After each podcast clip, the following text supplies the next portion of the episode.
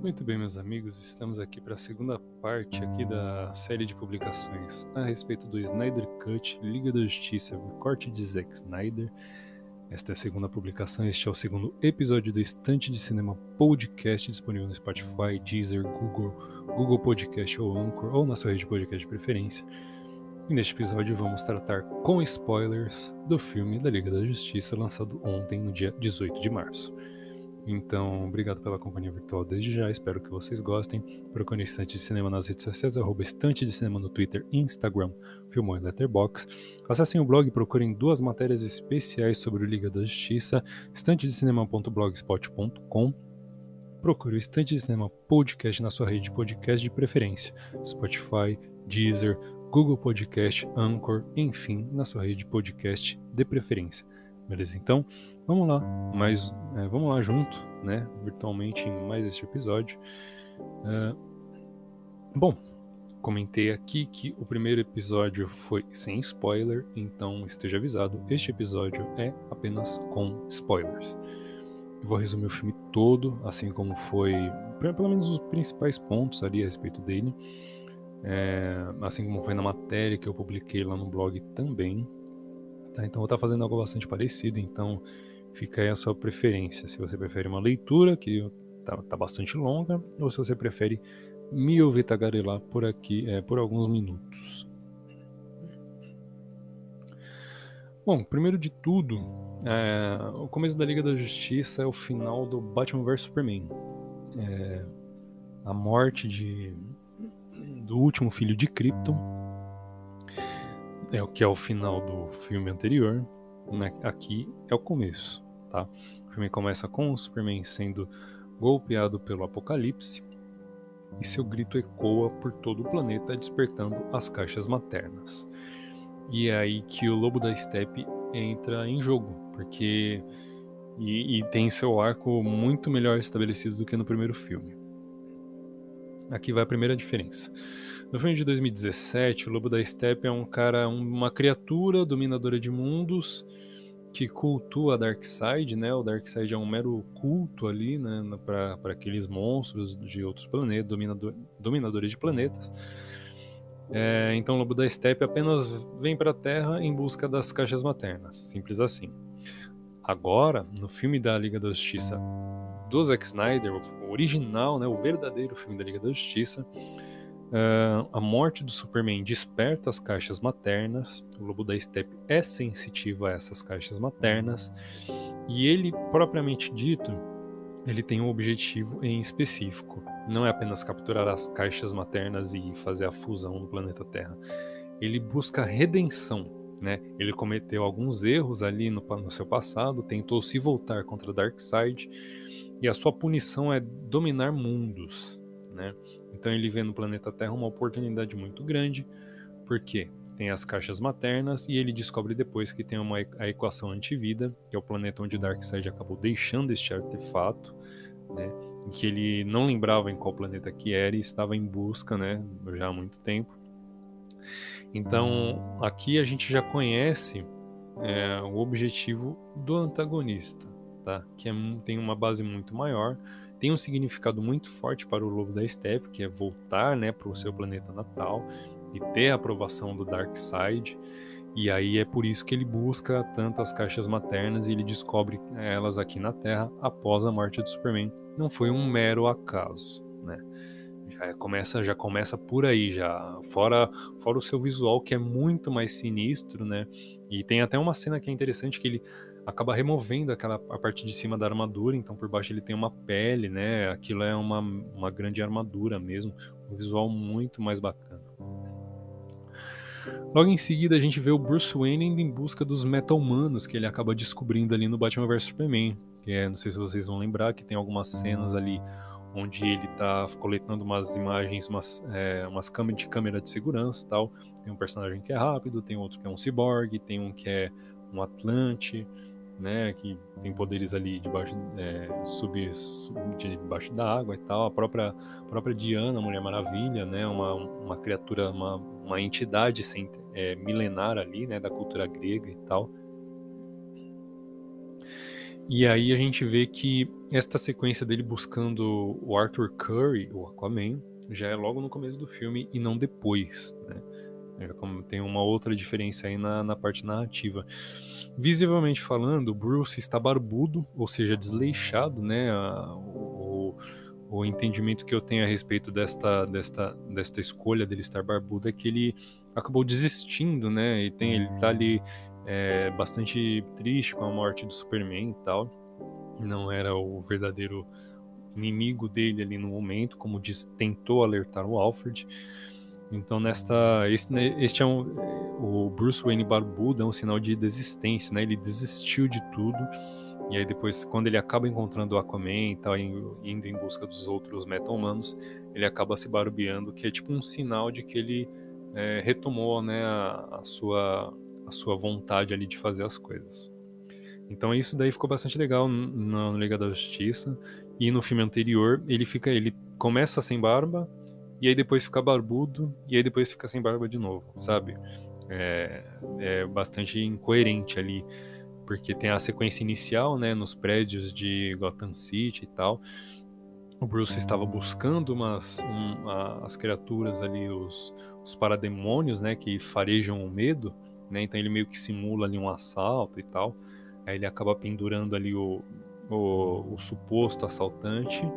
E aí o parademônio aparece e, né, e, e ele tenta o Bruce tenta capturar esse parademônio, ele acaba se explodindo. Uh, e nessa sequência ele tá sem barba. Aí depois quando ele vai buscar o Aquaman, ele está de barba de ele está com barba do nada, né? E aí ele acaba fazendo a barba de novo.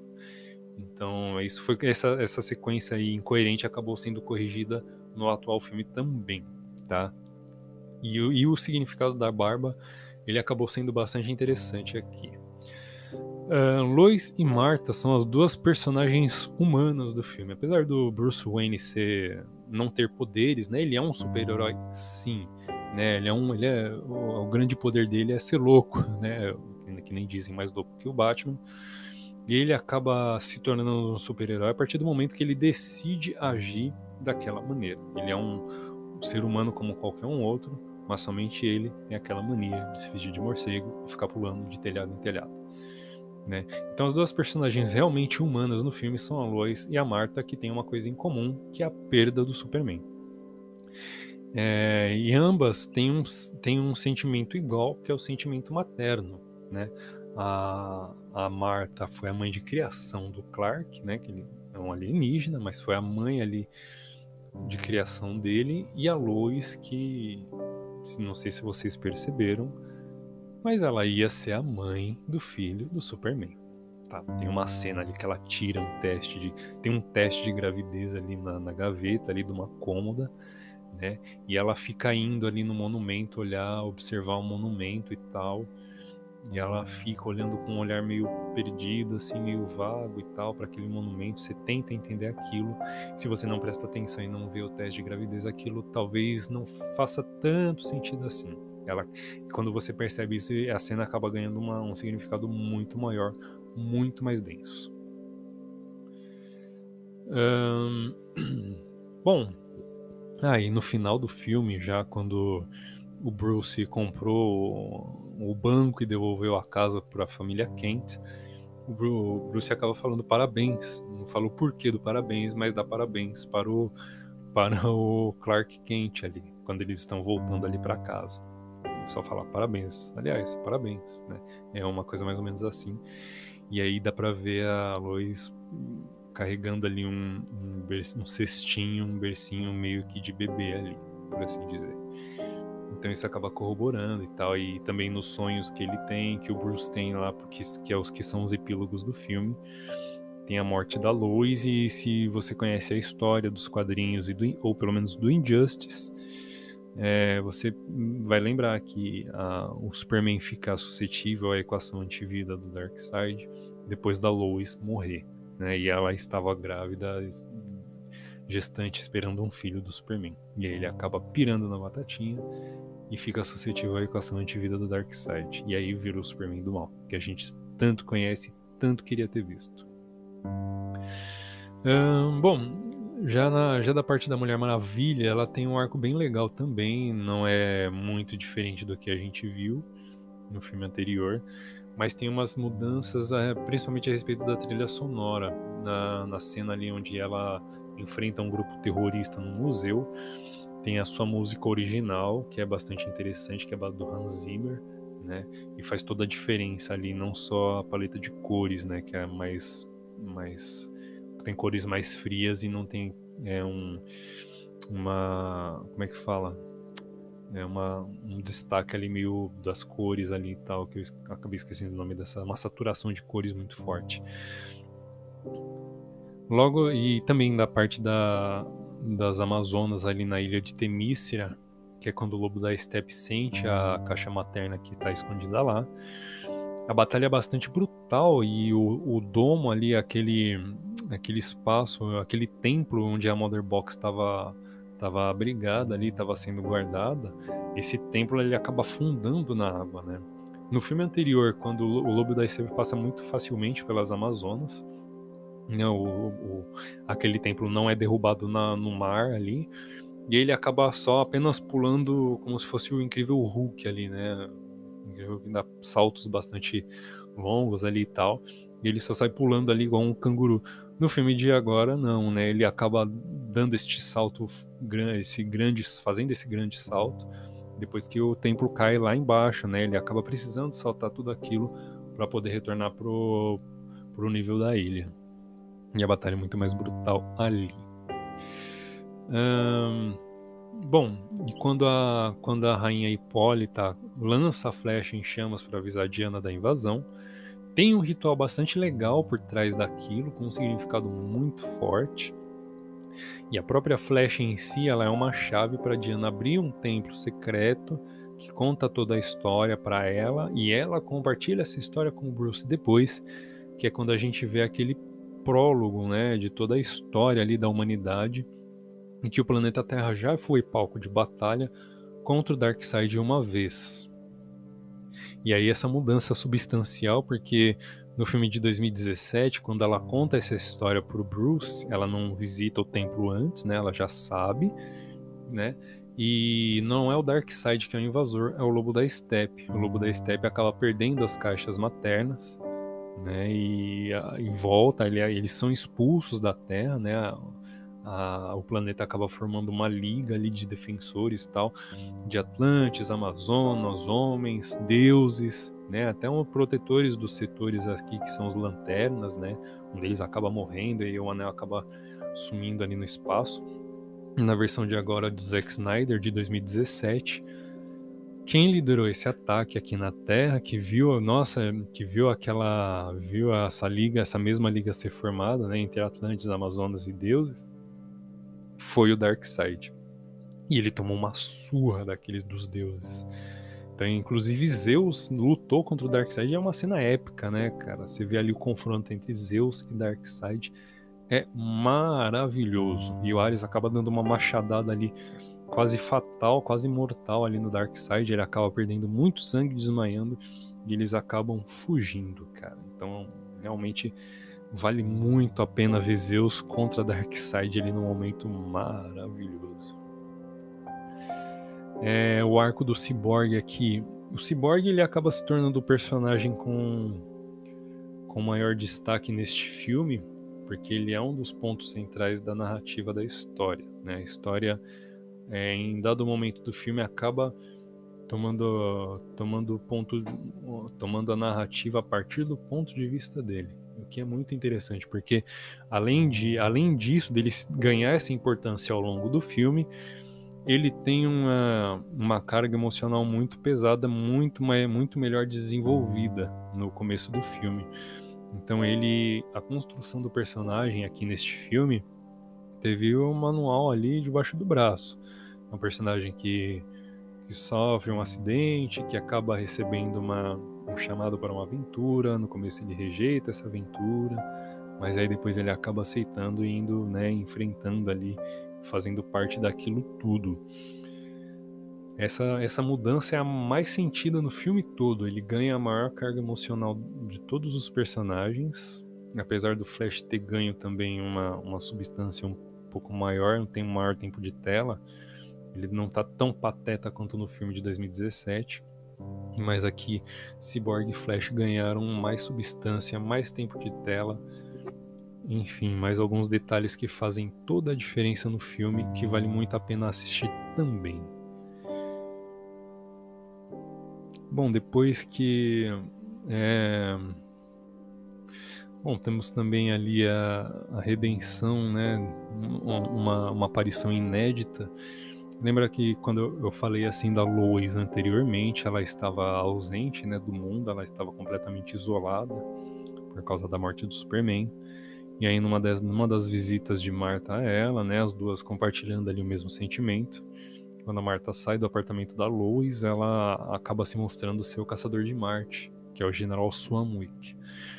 E os, tanto o General Swanwick quanto Lois Lane já tinham uma relação desde o primeiro Man of Steel. É, e assim, essa relação se intensificou em Batman vs Superman, que é quando a Lois pede para o general investigar a, uma munição diferenciada ali que ela encontra, né, que foi presa num dos seus diários ali quando ela foi fazer um documentário, uma entrevista com, com um terrorista, né, e aí tem uma munição super especial que acaba por acaso atingindo ali o seu livro e fica preso lá. Ela pede para o general Sonwick investigar esta, este artefato e aí a maracutaia toda envolvendo Lex Luthor é descoberta. E aí foi o evento que ligou o Lex Luthor aos atentados e o colocou na cadeia. Bom, a batalha final acontece mais ou menos de uma maneira similar, um pouquinho mais curta aqui na parte do, do que, o, que o Batman pega o veículo e sai né, metralhando as criaturas e tal. Neste momento ela é um pouquinho mais curta. É, a coisa dá errado, né? O, Flash precisava correr em círculos para poder gerar energia para destruir as caixas maternas. Ele acaba falhando e todo mundo explode ali na aparição, né? Tem até a aparição do Darkseid ali através do portal. Todo mundo acaba morrendo, mas ele acessa, ele acessa a Speed Force, né, que é a entidade que rege a medida física. Aí ele volta no tempo e a partir daquilo acaba podendo criar ali linhas alternativas que acabam aparecendo através de sonhos para o Bruce é, que é os, os pesadelos que ele acaba tendo ali desde Batman vs Superman. Bom, aqui, ah, e o Lobo da Steppe não é só ferido e foge, né? No filme anterior, as criaturas acabam sentindo medo, os parademônios acabam sentindo medo dele, começam a atacá-lo. Aqui não, ele é empalado e decapitado e jogado de volta pro Darkseid. Ele queria voltar para casa, acaba voltando mas uh, tudo acontece de uma maneira muito diferente aqui, muito mais dark e pesada. E aí o Darkseid reúne a sua armada e fala agora a moda é antiga, agora a gente vai pra porrada. Deixa ali um ganchinho, né? Toda, todas as situações são todas resolvidas. Os pesadelos ali que o Bruce tem envolvendo Coringa tal, tudo aquilo que a gente viu nos últimos trailers, acaba não passando de um sonho e de uma possibilidade de mundos alternativos, né? Mas que seriam seriam é, seria brilhante eles explorarem esse multiverso ali, né, como foi em Injustice. Né? Fica só esse ganchinho do Darkseid falando que tá indo para a Terra, enfiar porrada em geral e só. Todos os outros todos todos os outros arcos são completamente é, resolvidos ali. Então, sei lá, é, talvez já que Zack Snyder conseguiu ganhar no grito a produção e o desenvolvimento desse filme que estava na gaveta. De repente ele consegue mais um feito aí, vai saber, né? Não dá para duvidar de mais nada, já que estamos numa época aí de muita loucura. É, os cinemas estão fechados, né? Pelo menos aqui no Brasil, por causa deste, deste momento que a gente vive, né? Final de ano ali todo mundo nas festinhas e tal, se reunindo teve ali bloquinhos clandestinos de carnaval e hoje a gente vive um completo colapso ali no sistema de saúde daqui do país. Então é bastante complicado, né? A gente a gente estava até começando a retomar a vida ali, mas o pessoal não entende que é, era para retomar a vida, mas com cuidado. Né? Até você até ia, vai no cinema, mas fica 10, 15 dias em casa ali só para garantir depois. Mas não, o pessoal abusa, sai um dia, sai no dia seguinte e tal. Então virou esse problemão aí Mas tomara que logo isso passe, né? A gente possa voltar a frequentar os cinemas. De repente a gente frequenta ali o cinema assistindo mais um filme da Liga da Justiça. Vai saber, né? Já que eles, já que o Snyder Cut ganhou, viu a luz do dia, imagina só uma sequência de Liga da Justiça. É completamente possível. Ele deixou um gancho não muito explícito, né? É, não, não é uma grande falha ainda a ser resolvida, mas deixou um ganchinho ali para de repente, né, uma possível sequência ali. Não, ia, não faria mal a ninguém, pelo contrário. Mas a retomada do Snyder Verso seria uma grande surpresa. Se o Snyder Cut já foi uma grande surpresa, imagina só o Snyder Verso sendo reestabelecido pela Warner. Não é difícil, não é muito difícil ou impossível de ser imaginado não. Né? Não já parou para pensar? Então é isso, meus amigos. Espero que vocês tenham gostado da da viagem. Obrigado pela companhia virtual até aqui nesses 20 e poucos minutos de Standcast. Espero que vocês tenham gostado. Assistam se já assistiram ao Liga da Justiça. É, comenta lá na publicação o que, que vocês acharam. É, eu vou fazer agora a leitura né, do, dos comentários aqui. Tinha prometido na semana passada. É, esse episódio já está chegando ao seu final mas espero que vocês tenham realmente gostado.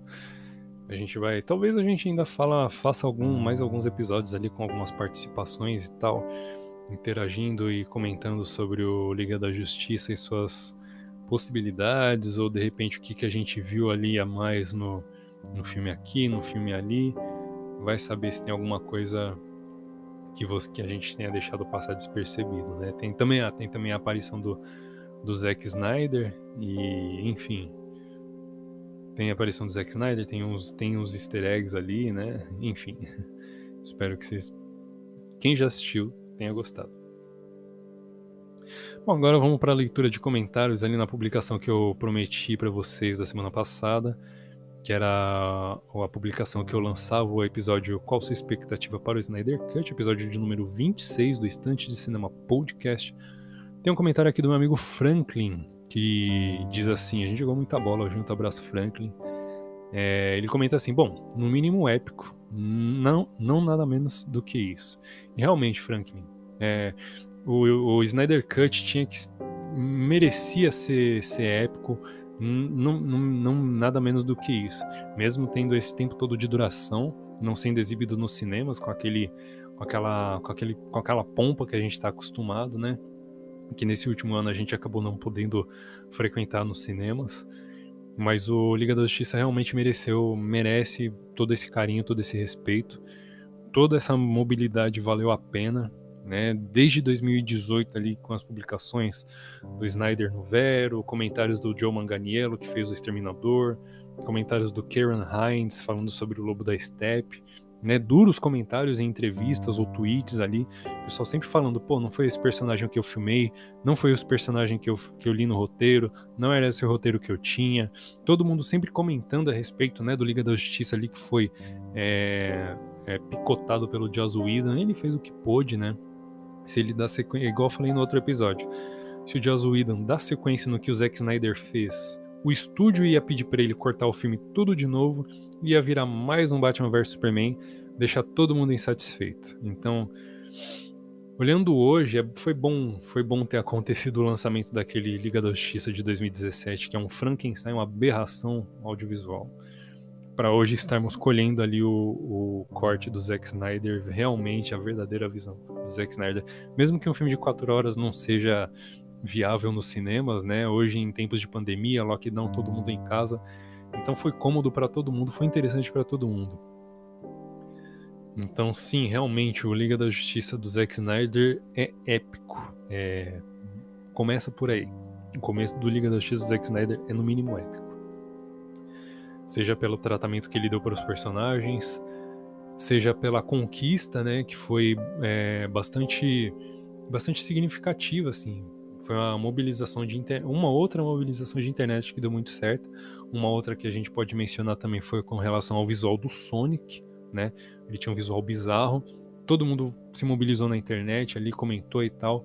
O diretor acabou mudando o visual e ele ficou muito mais satisfatório, muito mais satisfatório, muito mais próximo do que aos videogames. Aliás, muito mais fiel aos videogames realmente.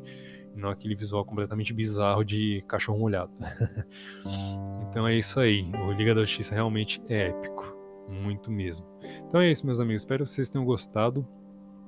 Obrigado pela companhia virtual mais uma vez. Procure Estante de Cinema nas redes sociais, arroba Estante de Cinema no Twitter, Instagram, Filmou e Letterboxd. Acessem o blog também com duas matérias especiais a respeito do Snyder Cut, estantedecinema.blogspot.com. Procure o Estante de Cinema Podcast no Anchor, Spotify, Google Podcast, Deezer ou na sua rede de podcast de preferência. Obrigado pela companhia virtual mais uma vez e até o próximo.